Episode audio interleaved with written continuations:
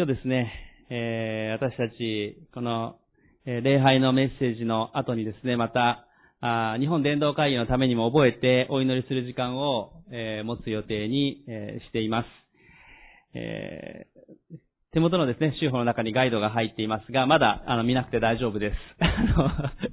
えー、後ほど説明をしながらお祈りの時間を持ちますけれども、しかし先ほどもあのお伝えした通り、本当に素晴らしい機会がこの岐阜であるということを感謝したいと思います。7年に一度の大会ですので、えー、全部の県をもし回って今後やるとしたら、何年かかるんでしょう？えー、かなりの年数が2、300年かかるわけなんですけど、まあその時までにはイエス様再び来られてるとは思いますけれども、えー、そう考えるとこの日本で大きな大会、多分今まで日本であの大きい大会がですね、開かれる時に岐阜っていうのはいつも飛ばされて、なかなかなかったんですね。えー、それが本当は名古屋でやるはずであった大会が、あまあある意味ちょっと延期というかですね、会場が借りられない関係で、えー、場所があ岐阜になったということがあります。えー、しかし本当に私たち、この素晴らしい機会が、この地で行われる、本当に感謝したいと思います。えー、今日、各教会、日本中の福音主義的な教会は、この大会のために祈ろうという時間を持つわけなんですねえ。本当にこの岐阜のために祈られることにもなりますから、本当に感謝してえ受け止めていきたい、そのように思っています。えー、私と大総先生が大会の方には参加します。そして、教会の皆さんには、後でえオンラインでそのアーカイブで見ることができるように、え大会側に申請をしていますので、えまた、日曜日の午後や、平日集会の時にですね、メッセージや文化会の集会を見ていただきたい、そのように思います。え本当は1000人以上の方々が集まるぐらいのレあの規模の大会ですけども、えどうしてもコロナのこともあって人数制限で、えそのように対面が1000人ぐらい、そしてプラスオンラインという風になりました。あの、来たくて来れない先生方も実際おられるわけなんですね。えですので私も本当に、え感謝していきたい、そのように思います。まあ、なぜ私がメッセージに頼まれたのかなって不思議に思うところもあります。まあ、地元で開催されることもありますし、また主が、あ備えてくださったんだなっていうことを思います。ちょうど、あの、この前、8月にですね、えっ、ー、と、日本ローザンヌの方で、あの、6月に私がアメリカ行った時の報告を、あの、8月にしたんですけれども、ちょうどその記事が今日クリスチャン新聞の一番上にこう出ていてですね、あの、偶然なんです。偶然なのかわかりませんけども、その内容がちょうどこの日本伝道会議の内容とも重なっているって言ってですね、えー、今日話題にして連絡くださった方もありました。本当に様々な働きが繋がって、えー、私も奉仕できることを感謝しています。え、そして、あの、まあ、なぜ私をメッセンジャーに選んだんですかっていうふうにある先生に聞いたらですね、あの、岐阜純福音協会の、あの、YouTube のメッセージも聞かさせていただいたりもしながら祈って決めましたっていうふうに言われたりもしたんですね。あの、別に私は何か外受けを良くしようとしてメッセージを教えたわけでは全くなくて、あの、岐阜の皆さんのことを祈り、考えて、そして主から与えられて御言葉を語っている、えー、まあ、だけというか、語っているわけなんですけども、えー、でも、感謝なことだなと思いました。あの、岐阜の教会の皆さんのことを思いながら祈り、御言葉から語らせていただく、そのような中で、このように大きな機会にですね、御言葉を取り継ぐことに開かれていったということも、本当に感謝して、岐阜の教会の皆さんのお祈りと励ましにあって私も立つことができるんだなと思っています。まあ、一つ小ネタですけども、あの、大会側から3日前に連絡があって、本当は譜面台でメッセージをする予定だったんですけど、もうちょっといい台はないかということで、この講談を持っていくことになってですね、まあ、他のメッセンジャーもこれ使うかわかりませんけども、パソコンも乗りやすいし、幅が広いということでですね、まあ、あの、よく音楽のアーティストでマイマイクを持って会場に行ったりするんですけど、まさかのマイ講談を持ってですね、あの、これでメッセージを、あの、どうやって持っていこうかなって、これを持ってすごい光景だなと思ってますけども、あの、地元ならではでですね、あの、この講談を持ってですね、あの、えー、岐阜の教会の皆さんのことも思いながら、あの、立たさせていただきたい、そのように思います。さあ、ちょっと脱線を最初に してしまいましたけども、今日からですね、えー、メッセージ、ちょっとですね、ちょっと、あの、少し、あの、文字の、フォントがちょっと合ってなくて申し訳ないです。ちょっと、神の武具というタイトルで、えー、メッセージをさせていただきたいと思います。えー、シリーズメッセージで、えー、6回シリーズで、神の武具を順番に取り上げてメッセージしていきたいなってそのように思っています。えー、まあ、このポスター下にも貼ってあるんですけども、作るにあたって、えー、うちの子からはちょっとなんか歴史、歴史マニアっぽいというふうに言われたですね。まあ歴史専攻なので仕方がないんですけれども、あの、一つ一つの神の武具を取り上げて見ていきますけれども、まずエペソの手紙の6章の10節から20節を開いていただきたいと思います。エペソビトへの手紙の6章の10節から20節です。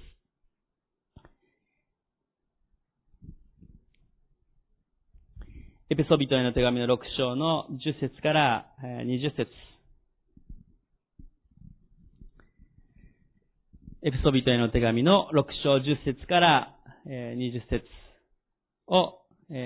最初に読みたいと思います。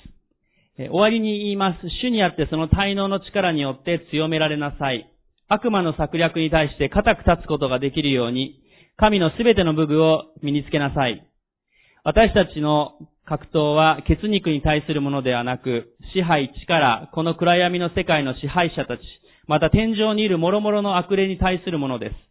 ですから邪悪な日に際して対抗できるように、また一切を成し遂げて固く立つことができるように、神のすべての武具を取りなさい。そして固く立ちなさい。腰には真理の帯を締め、胸には正義の胸当てをつけ、足には平和の福音の備えを吐きなさい。これらすべての上に信仰の盾を取りなさい。それによって悪い者が放つ火矢をすべて消すことができます。救いの兜をかぶり、御霊の剣すなわち神の言葉を取りなさい。あらゆる祈りと願いによって、どんな時にも、御霊によって祈りなさい。そのために目を覚ましていて、すべての生徒のために忍耐の限りを尽くして祈りなさい。また私のためにも、私が口を開くときに、語るべき言葉が与えられて、福音の奥義を大胆に知らせることができるように祈ってください。私はこの福音のために鎖につながれながらも、施設の務めを果たしています。述べ伝える際、語るべきことを大胆に語れるように祈ってください。エペソの手紙は、パウロが書きました。パウロは、第3回の伝道旅行の時に、このエペソの町に3年間留まったですね。ですからこのエペソの教会のクリスチャンたち、この人たちとかなり親しい関係であったということがわかります。まあ3年間一緒にあのパウロが過ごしたわけです。他の町は結構あっという間に素通りしていったり、結局行くことができなかったそういう場所もあったりもします。しかしエペソは長く滞在をしました。そしてエペソの教会というのは、その周りにある、ある意味背後にある教会への影響力も大きな教会であったわけです。特にパウロが、ある意味後継者、弟子として育てていたテモテを、このエペソにも送っています。そして、中心的な信徒またリーダーたちも、このエペソによく滞在していたり、また、後にエペソの長老になったという人たちも起こされました。パウロはこのエペソの教会に対して励ましとしてこの手紙を書いたわけです。まあ、当時、私たちの今の時代、手紙というのを書くのは多分だんだん減ってきたと思うんですね。あの、年賀状もですね、あの、筆じまいですというのも年々増えてるなというふうに思います。手紙というのが減って、E メールであったりとか、あもちろん少し前だと電話であったり、最近だとコロナ禍でもう Zoom とかですね、えー、様々な手段で、まあ私たちも Zoom でオンラインの聖書の学びを木曜日夜にもしていますけども、えー、教会によっては、もう、えー、最初からこのズームでも中継で礼拝をしているという教会もあります。しかし当時このパウロの時代には、この手紙というのはものすごく大きな伝達手段でした。そして手紙を、えー、この時もですね、えー、ティキコという弟子にこう、与え、あの、預けたりもするわけですけどもえ、本当に信頼がおけるものに自分の手紙を預けて届けさせると。え手紙を届けるのと同時に、まあその手紙の内容をもう少し詳しく説明したりとかっていうことも含めて、するわけなんですね。ですからパウロは、もう新約聖書の中でパウロはたくさんの書簡を、手紙を書いていますが、この手紙というのは私たちが考える以上に大事なものであったということです。2000年前に、えー、もちろんインターネットも電話もないわけですから、パウロは本当に自分が書きたいことを何度も何度も祈りながら遂行して、そしてこの手紙を書きました。そして実際にこのエペソの教会は大きな励ましが必要であったわけですね。エペソの教会は、あ大きなこのエペソの町の中にありました。エペソの町はローマ帝国、まあ、すごすごい大きな帝国だったわけですよ。もう、いわゆる地中海沿岸含めずその先も、えー、どんどんどんどんこのローマ帝国が広がっていく、その中で第4番目の都市であったわけですね。当時人口が25万人。25万人っていうとそんなに大して大きくないと思うかもしれませんが、2000年前の25万人ですからかなり大きな都市なわけです。え、そして商業が非常に盛んで、まあ、活発な街であったわけです。しかし同時に、え、様々な宗教が入り込んでいて、え、そしてアルテミス神殿とかですね、えー、まあ、大総先生のメッセージでも、あの、以前もそういうあの、ローマの、ローマ帝国家の街というのは不貧困であったりとか、あそういうことが多くあったということ、先週のメッセージでも大総先生も言われていましたけども、このエペソの街も、この神殿であったり、不貧困であったり、様々な、本当に霊的な戦いもあり、また経済や商業が豊かということは誘惑も多いし、また、それによる戦いや傷つくということも多くあったわけですね。ですので、このエペソというのは、今のあの、トルコ、トルコの国のあたりですけども、あの、地方にあって中心的な町であり、商業都市、宗教都市、えまた、様々なある意味、悪もはびこるような町であったわけです。このエペソの手紙の6章を見ても、12節13節に、この暗闇の世界の支配者たちということであったり、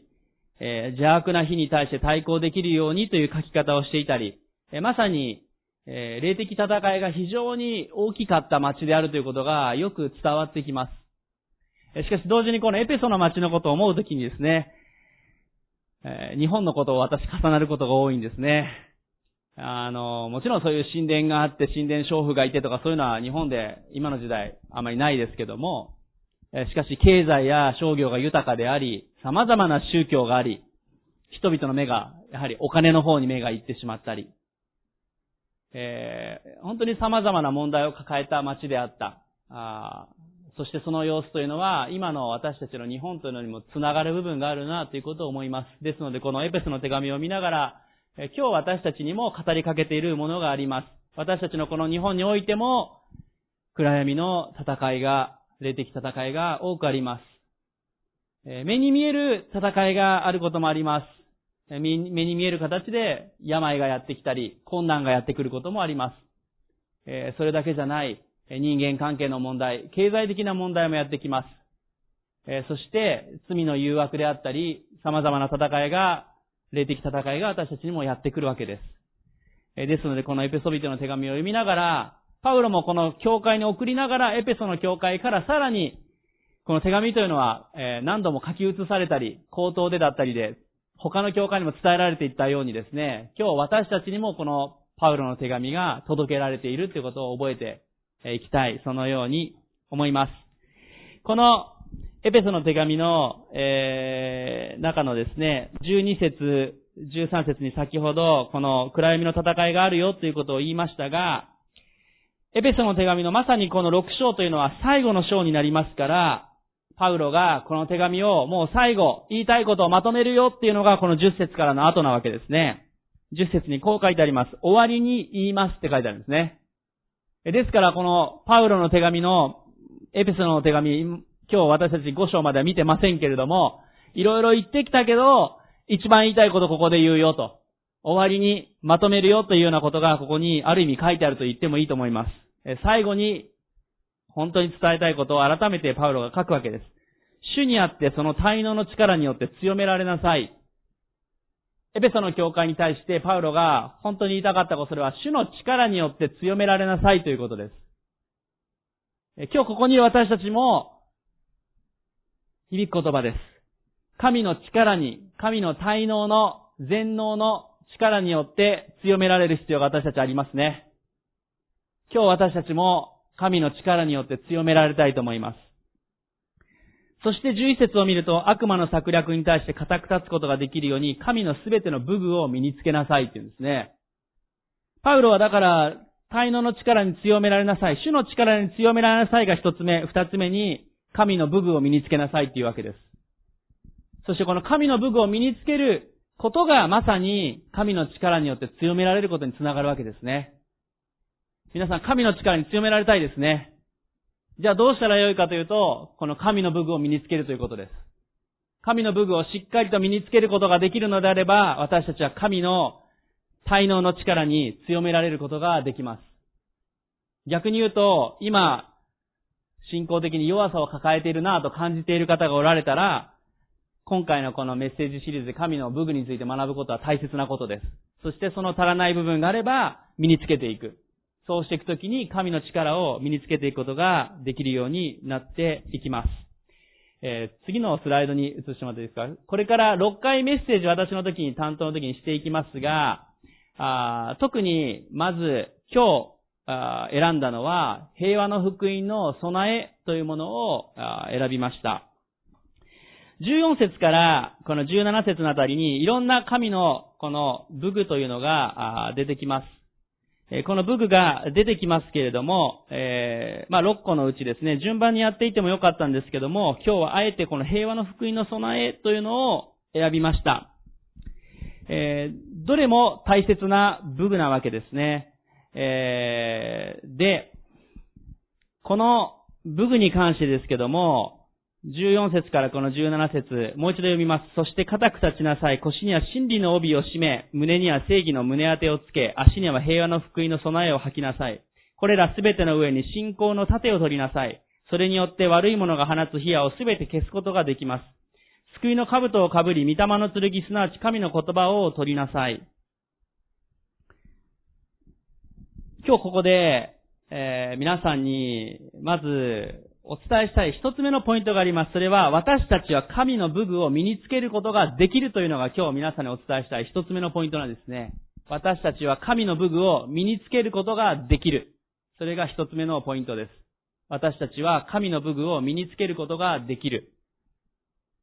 いや、当たり前じゃないかと思うかわかりませんけれども、これは、すごいことなんですよ。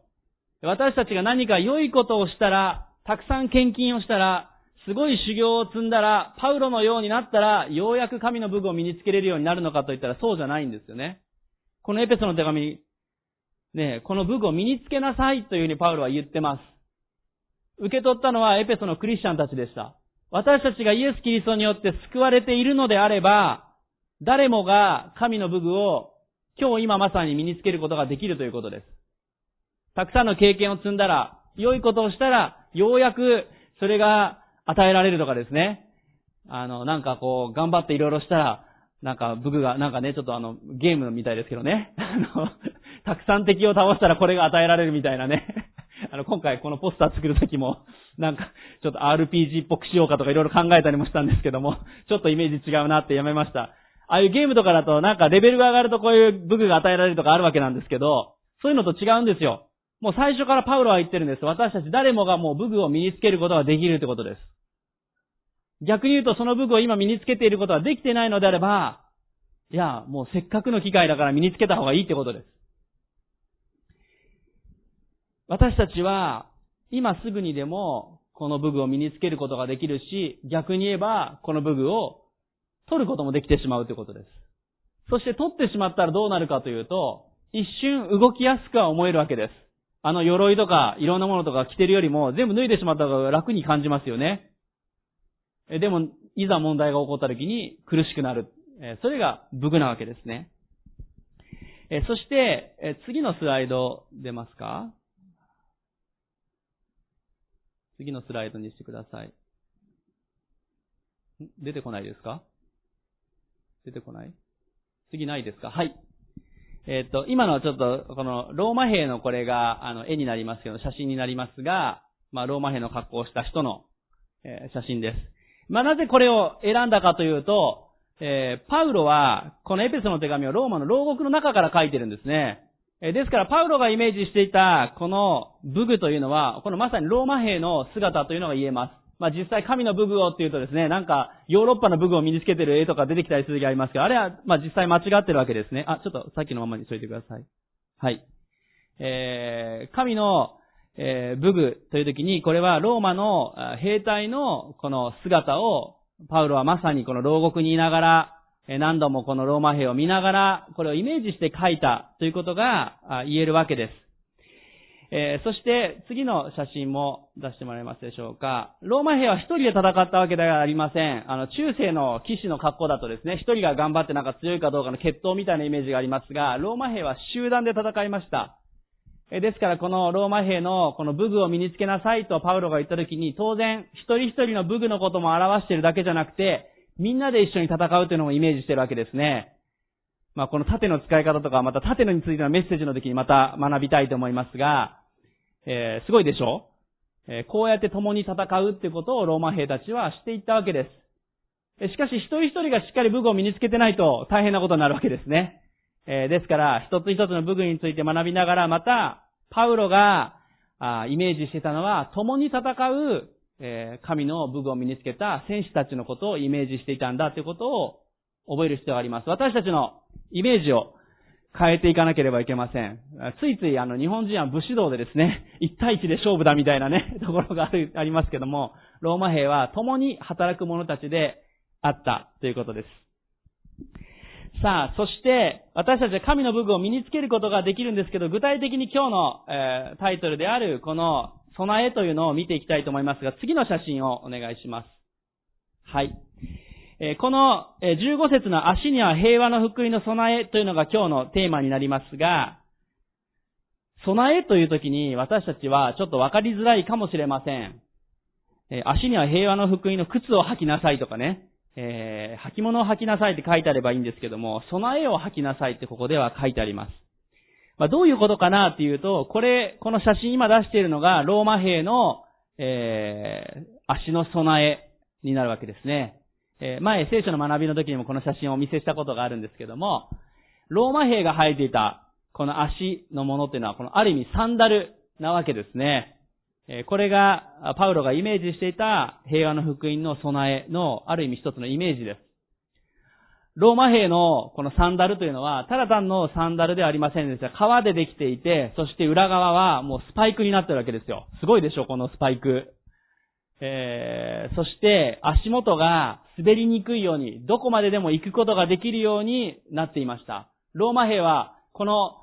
備えを履いて、サンダルを履いて世界を征服していったわけです。いろんな場所に出ていてですね、えー、今のドイツのあたりとかももう森の中でしたから森の中に攻めていったり、今のイギリスのあたりであったり、えー、アフリカの方まで攻めていったり、だから森の中でも砂漠の中でもいろんなところもこのサンダルを履いて世界中を旅して、えー彼らは戦っていきました。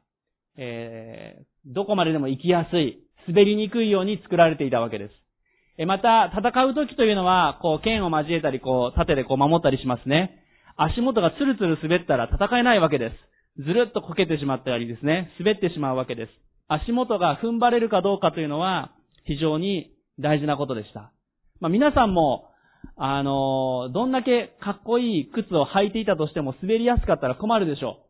あの、冬とかだとね、氷で滑りやすい時とかだったら滑りにくい靴を履いたりしますよね。あの、雪の日っていうか、あの、ツルツルに凍った時にハイヒールとかで歩きたいかって歩きたくないですね。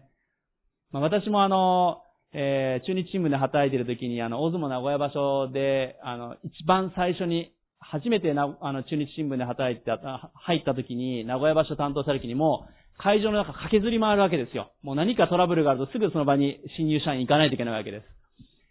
あまりにも過酷すぎて、あの、名古屋場所中にあの、革靴の靴底がボロって取れてしまってですね、ポーンと気づいたら飛んでいってしまっても、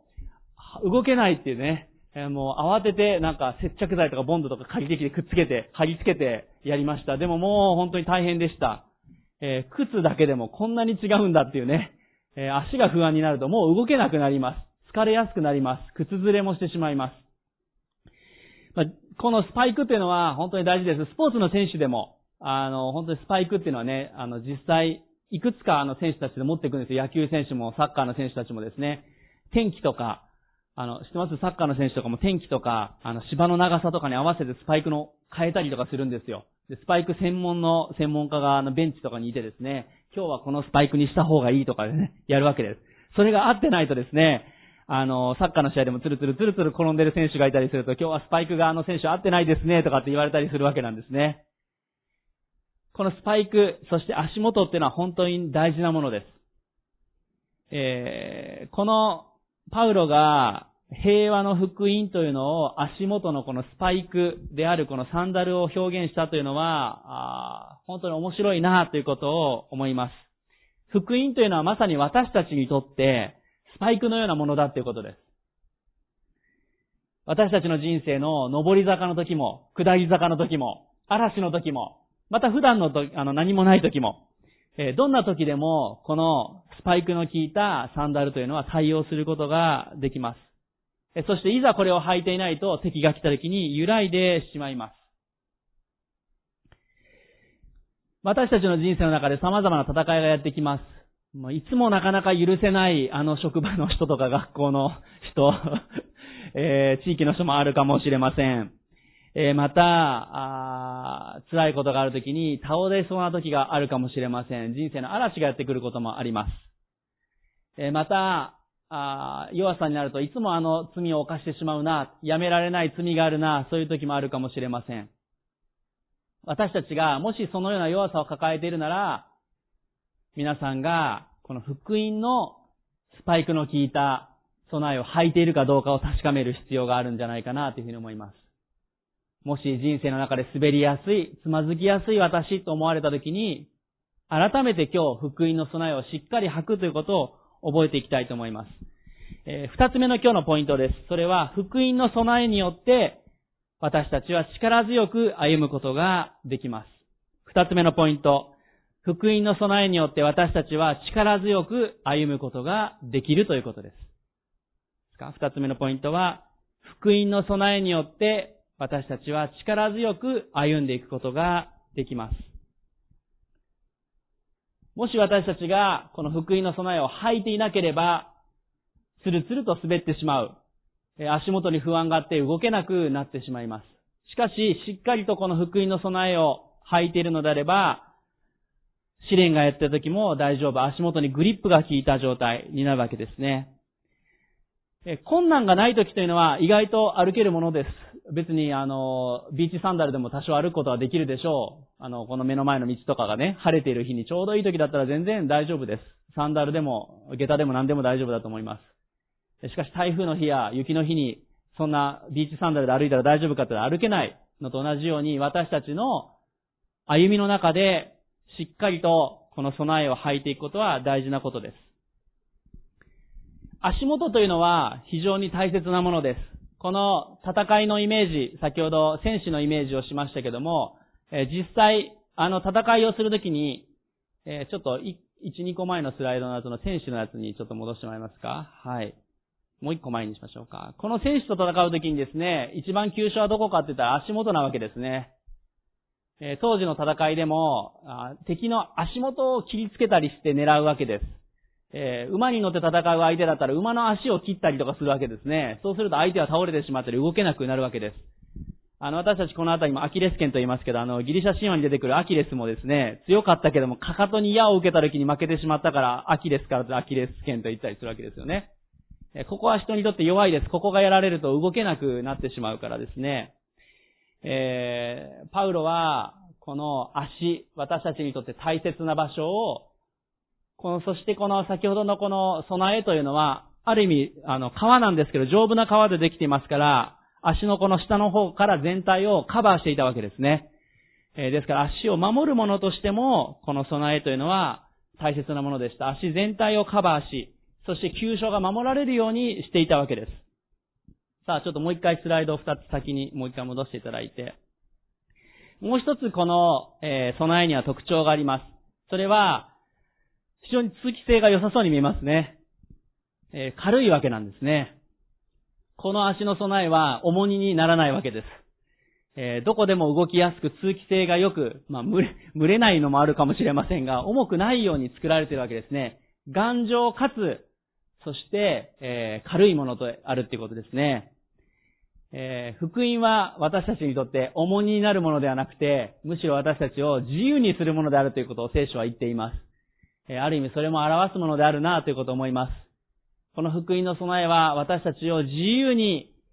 動いていくように、自由に歩んでいくことができるように助けてくれるものです。足元を守りながら、かつ重荷ではなくて動きやすくしてくれるものなんですね。さあ、そして、えー、福音とはどういうものか、えー、ちょっと何か挟んでいただいて、エペソの2章の、えー、1節からのところを少し開いていただきたいと思います。えー、何か挟んでいただいて、エペソの2章に移りたいと思いますが、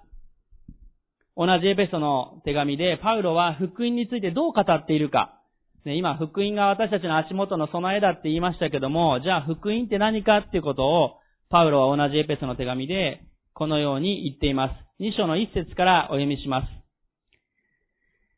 エペソ2章1節さて、あなた方は自分の背きと罪の中に死んでいたものであり、かつてはそれらの罪の中にあってこの世の流れに従い、空中の権威を持つ支配者、すなわち不従順の子らの中に今も働いている霊に従って歩んでいました。私たちも皆不従順の子らの中にあって、かつては自分の肉の欲のままに生き、肉と心の望むことを行い、他の人たちと同じように生まれながら見怒りを受けるべき子らでした。パウロは言っています。私たち、エペソのクリスチャンも、そしてここにいる私たちも、かつては罪人であり、永遠の死に至るものであったということです。しかし4節しかし憐れみ豊かな神は私たちを愛してくださったその大きな愛のゆえに、背きの中に死んでいた私たちをキリストと共に生かしてくださいました。あなた方が救われたのは、恵みによるのです。父なる神様は、こなるイエス・キリストを私たちのために送り、イエス・キリストが私たちの罪の身代わりとなって十字架で死んでくださった。それゆえに私たちの罪は許されたわけです。そしてさらに、キリストは蘇られて、今、共に生きて私たちと共におられます。キリストが復活されたことにより私たちも完全な救いを得て、そしてそれは恵みによるのですということが書かれています。6節神はまたキリストイエスにあって私たちを共に蘇らせ、共に天井に座らせてくださいました。それはキリストイエスにあって私たちに与えられた慈愛によって、この限りなく豊かな恵みを来たるべきように示すためでした。この恵みのようにあなた方は信仰によって救われたのです。それはあなた方から出たことでなく、神の賜物です。行いによるのではありません。誰も誇ることのないためです。10節実に私たちは神の作品であって、良い行いをするために、キリストイエスにあって作られたのです。神は私たちが良い行いに歩むように、その良い行いをあらかじめ備えてくださいました。アメン。私たちは本当は永遠の滅びに向かうはずのものであるのに、イエス・キリストを信じた信仰によって救われたって8節に書いてあります。これは私たちの側でしなければいけないことです。どんだけ素晴らしい良い知らせを聞いたとしても、また8節の最後に神の賜物です。神のプレゼントという意味です。プレゼントがどんだけ素晴らしいプレゼントがそこにあっても、それを受け取らなければ意味がないわけです。イエス・キリストを信じるプレゼントを受け取るという、そして信仰の決断をしたら、あとは行いではなくて恵みによって救われるのですというふうに書いてあります。これが良き知らせ、グッドニュース、福音です。今年の私たちのテーマも、私は福音を恥としません。福音は信じるすべての人に救いをもたらす神の力です。アメンですね。私たちはこのプレゼントを先に受け取ったものであるわけです。この良き知らせを伝えずにはいられない。このプレゼントを私たちの友人に、家族に、地域の人たちに、この日本に世界に伝えていきたい。それが良き知らせのプレゼント、私たちが伝えるべきものです。私たちのこの救ってくださったイエス様の愛、そこの中に私たちがどのように生きていくか、十節を見ると、良い行いに歩むように、というふうに書いてあります。福音は私たちの救い、私たちを救うものであり、そして私たちの力です。そして同時に、私たちのまさに足元を大切な場所を守り、私たちのその日々の歩みは、この福音なしにはしっかりと歩んでいくことはできません。私たちは、この福音の備えをしっかりと履く必要があるわけです。私たちが家を出ていくときに靴をしっかり履きますね。えー、紐を結ばずに出たら、紐が取れてしまって転んでしまいます。靴はしっかり履かなければいけません。えー、時にメンテナンスもしなければいけません。毎日、御言葉を読み、祈り、主と交わっていく、今日もちゃんと靴を履けているかなその確認を私たちはしなければいけません。いやー、御言葉読んだのは先週の日曜日だったなとかですね。祈ったのは先週の礼拝の賛美だったなとならないように、私たちは日々、いつでも祈ることできます。朝のデボーションの時だけじゃありません。別に職場でも学校でも心の中でいつでも祈ることができます。いつでも祈ることができるし、いつでも御言葉が読むことができます。スマートフォンでも今御言葉を読むことができるわけですから、私たちは毎日しっかり福音を確認し、この履物を履いていなければいけません。そしてまた、大胆に証しするものでありたい、そのように思います。皆さんが前に証しをしたのはいつでしょうか？家族や友人に証しをしたのは、いやー、10年前かなとかじゃダメですね。あの、まあ、ダメですねって言っちゃいけませんけども、ぜひ救いの証を大胆に語っていきましょ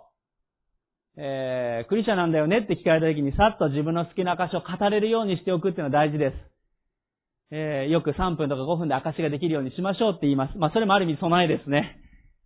私たちしっかりと語れるようでありたいと思います。私も日本伝道会議の時に自分の救いの証を交えて話したいというふうに思っています。救いの喜びを語る時に、もう一度自分の足元を、ある意味しっかり備えをできているなってことも思いますし、喜びが湧き起こってくるわけです。ね、福音の備えをしっかり確認して、今日も歩んでいきたい、そのように思います。そして最後、三つ目のポイントをお伝えしたいと思います。それは、三つ目のポイント、平和の福音を伝えるということが今日の三つ目の最後のポイントです。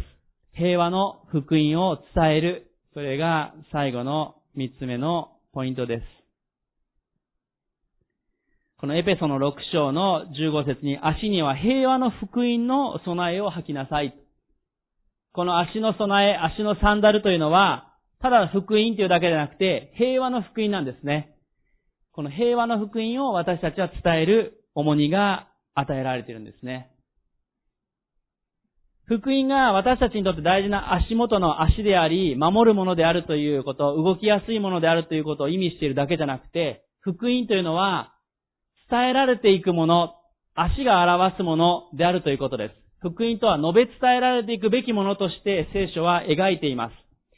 えー、ローマの10章の13節から15節も開きたいと思います。ローマ人への手紙の10章の13節から15節ローマ人への手紙の10章、13節から15節ローマ人への手紙10章の13節から15節を開いてください。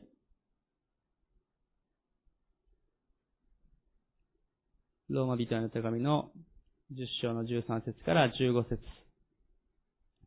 お読みします。主の皆を呼び求める者は皆救われるのです。しかし信じたことがない方をどのようにして呼び求めるのでしょうか。聞いたことのない方をどのようにして信じるのでしょうか。述べ伝える人がいなければどのようにして聞くのでしょうか。使わされることがなければどのようにして述べ伝えるのでしょうか。なんと美しいことか良い知らせを伝える人たちの足はと書かれている、書いてあるようにです。福音を述べ伝えることと、この足ということがパウロはローマの手紙でもこのように書いています。主の皆を呼び求める者は救われる。私たちの周りにいる誰でもこの福音を聞いて救われることができるんですね。日本の99%以上のまだ救われてない方々が救われることができる。また海外にいる多くの方々も救われることができる。まだ福音を聞いてない方々も救われることができるわけです。主の皆を呼び求めるならば、しかし、条件があります。それは、述べ伝える人がいなければいけないということです。そしてその述べ伝える者の足は、美しいんだというふうに聖書は言っています。パウロは言っています。伝える者がいなければ、良き知らせが伝わることがないわけです。テレビでニュースがやってても電源が入ってなかったり、スマートフォンでニュースが流れてきても、スマホの電源が入ってなかったら見れないのと同じように、私たちは良い知らせを目に見える形で伝えていかなければいけません。私たちは福音を伝えることができるように、伝えるように主から命じられ、励まされています。エベスの手紙の6章に戻りますが、6章の15節に、足には福音の足には平和の福音の備えを吐きなさい。この平和、ギリシャ語で平和という言葉は、つながるとかくっつくっていう意味がある言葉です。平和の福音と言ったときに、それは、ただ単に誰も喧嘩がない状態という意味をするだけじゃなくて、それは、神との間の平和を意味しているということです。私たちここにいる一人一人が福音によって神と一つとなることができる。神とくっつくことができる。それが平和の福音です。私たちにとってはそうです。そして私たちの家族や友人たち、私たちが福音を伝える人たちにとっても、その人たちが神と繋がることができる。神との間の和解が与えられる。それが平和の福音なわけですね。私たちが神との間で永遠の救いを得られ得られたように、私たちが福音を伝える人たちが神との間で平和が与えられるように、そしてここにいる私たち一人一人が互いに平和を保つことができるように、福音こそが私たちに力を与え、また神との和解をもたらすものです。神と一つとなることができる、その平和の福音を私たちは伝えていかなければいけない、そのことをこの備え、足ということが表しています。私たちはこの福音を伝えていかなければいけません。私たちこの教会が、あこの鏡ヶ原の地に置かれて、えー、60年以上が経っているわけです。この地で私たちは福音を述べ伝え続けてきました。これから先も福音を述べ伝え続けていかなければいけません。また、先週、海外での働きをされている神戸先生をお招きして、その福音を伝えるのが難しい地、しかし福音が広がっているその地での様子を聞きました。また今日、後藤主事からも JCFA の働きをお聞きしました。私たちはこの日本の地で福音を述べ伝えつつも、世界での働き、各地での働きに祈りの中で、また様々な働きの中で共に、この宣教をしていくことができることを感謝していきたいと思います。福音は述べ伝えられていくものなんですね。そしてその足は美しく、麗しく、主はその足を守ってくださいます。前にもお話ししたことがありますが、同じ岐阜県の、まあ、古川の教会のお話を前にもしたことがあります。えー、まあ、古川の教会の、えー、高橋先生も今回の日本伝道会議でも、あの、文化会で、あの、その地の古川の教会の宣教の様子をですね、分かち合っていただく予定になっているんですけども、その古川の教会はですね、1891年に、えー、ベルグストローム宣教師という方が始められた教会です。まあ、当時は、あもう本当に、あの、飛騨の古川ですから、もう田舎の方で、えー、神社やお寺が強い地域です。えー、宣教師が来ると、当時人々は鼻をつまんで逃げたりして、全然話を聞いてくれなかったようですね。しかし、ある旅館の主人が、あ非常に良い方で、宣教師を泊まらせてくれたわけです。他の人たちは全然見向きもしなかったんですね、当時。えー、明治24年の時でした。えー、そしてこの旅館の、あまあ、主人が宣教師を止めているということを聞きつけたお寺の、あまあ、このお寺のですね、えー、お坊さんが怒ってですね、なんと日本刀を持ってですね、お酒に酔っ払って、この宣教師を殺しにやってきたらしいんですね、この旅館に。で、慌てて、えー、この旅館の主人は、この宣教師を隠しました。えー、このお坊さんは、え、ここにヤソ坊主がおるか出てこい、叩きってやるって言って日本刀を振り回して酔っ払っていたそうです。そしてこの宣教師はなんと旅館のですね、お風呂の風呂桶の中に、まあお湯がなかったんでしょう、その中にこう隠れて、えー、なんとかお坊さんに、えー、見つからず切られることなく逃げおせることができました。えしかし旅館の主人に言いました。このままであなた殺されてしまうから、もう逃げた方が良いですよと。えー、あなたの志は立派だけども、このままでは命を落としてしまう。今は一旦この地を去りなさい。そのように言われて、えー、このベルグストローム宣教師は、夜の闇の中を、この古川の町を祈りながら、去っていこうとされたそうです。えそして、えこの古川の町を去ろうとして山の中腹まで上がっていった時に振り返ると、あの飛騨古川の町が火に包まれて大火事が起こっていたっていうんですね。えー、古川の町は家と家がもう繋がっているように、当時ね、あの、もう明治といっても江戸時代の後ですから繋がっているように作られてたので、火はあっという間に燃え広がっていってしまいました。えー、このベルグストローム宣教師は慌ててこの山まで通り、とね、帰りかけてたのを立ち戻ってですね、古川の町に戻って消火活動をえ手伝って、え大活躍をされたそうです。そして町の人々はこの宣教師に対して本当に喜びを、感謝を表して尊敬を受けたようです。まあ、名高いこの古川の、え、大火事なわけなんですけども、実はこの火元というのは、あの酔っ払って日本刀を振り回してたお坊さんの そのお寺だったそうなんですね。まあ、お酒に酔ってたせいなんでしょうか。えー、火元になってしまったようです。え、このことがきっかけとなって、このベルグストローム先生は、町の人々の尊敬と愛を受け取って、えー、町の中に土地が提供されて、街道を建てることができたそうです。あの、飛騨の古川の地、まあ私たちの枝教科も白鳥にありますけれども、本当にあの、北部の、岐阜の北部というのはなかなか選挙が難しい場所でもあります。あの、昔からの飲酒が多くあります。しかしそのような中にあって、100年以上歴史のある教会が打ち立てられていった、そのベルグストローム先生のことをあえて覚えるときにですね、今日、主の素晴らしさ、そしてこの宣教師の先生の福音を伝えたいという愛と、本当に献身を覚えます。まさにこの先生の歩み、それは、福音の、平和の福音の備えを吐いておられた先生だなということをこの証を聞くときに覚えます。霊的戦いがあり、人々から蔑まれ、殺されそうになり、しかしそれでも愛を持って祈り続け、彼らが困難になった時に逃げ去るのではなくて、戻っていって彼らに寄り添った。その中で福音宣教がこの岐阜の北部で開かれていった。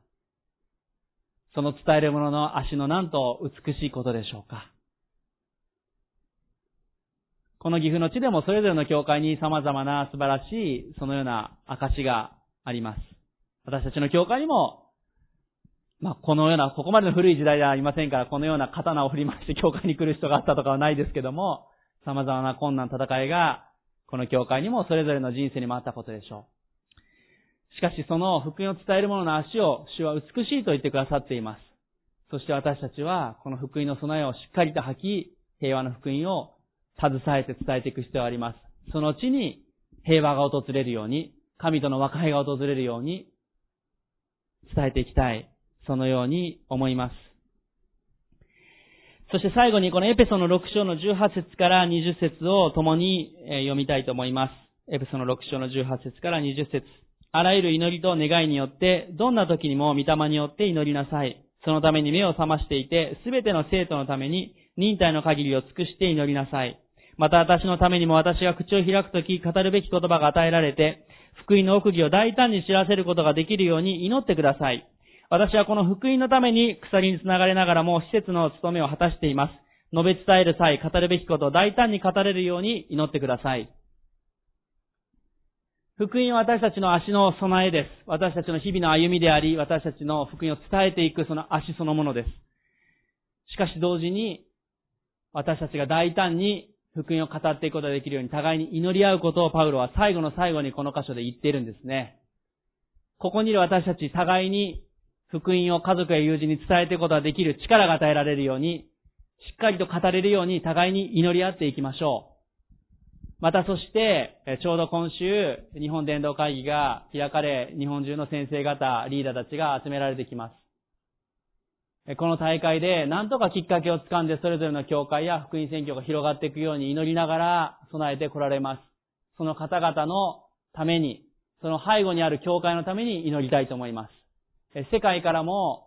世界福音同盟のリーダーの方や多くの方々が JCFN のリーダーでもある、えー、節さんもですね、来てくださいますけども、海外からも多くの方々が来られます。その足が祝福されるように祈っていきたいと思います。互いのために祈りましょう。大胆に福音を語れるように、また、私たちがしっかりと福音に歩むことができるように。そして、ぜひ、今週持たれる日本伝道会議のためにも祈りたいと思います。これからしばらく祈る時間を持っていきましょう。まず最初に、自分自身のために祈りましょう。今日私がしっかりと福音の備えを履いているか。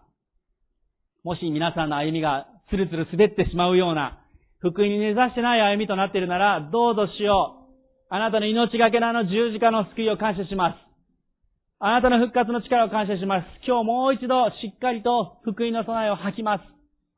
今、自分の足元を確かめましょう。福音をしっかりと、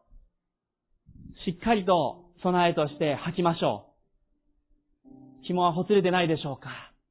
裏のスパイク取れてないでしょうかしっかりと福音を今日今吐きたいと思います。そして福音に感謝しましょう。今しばらく祈りましょう。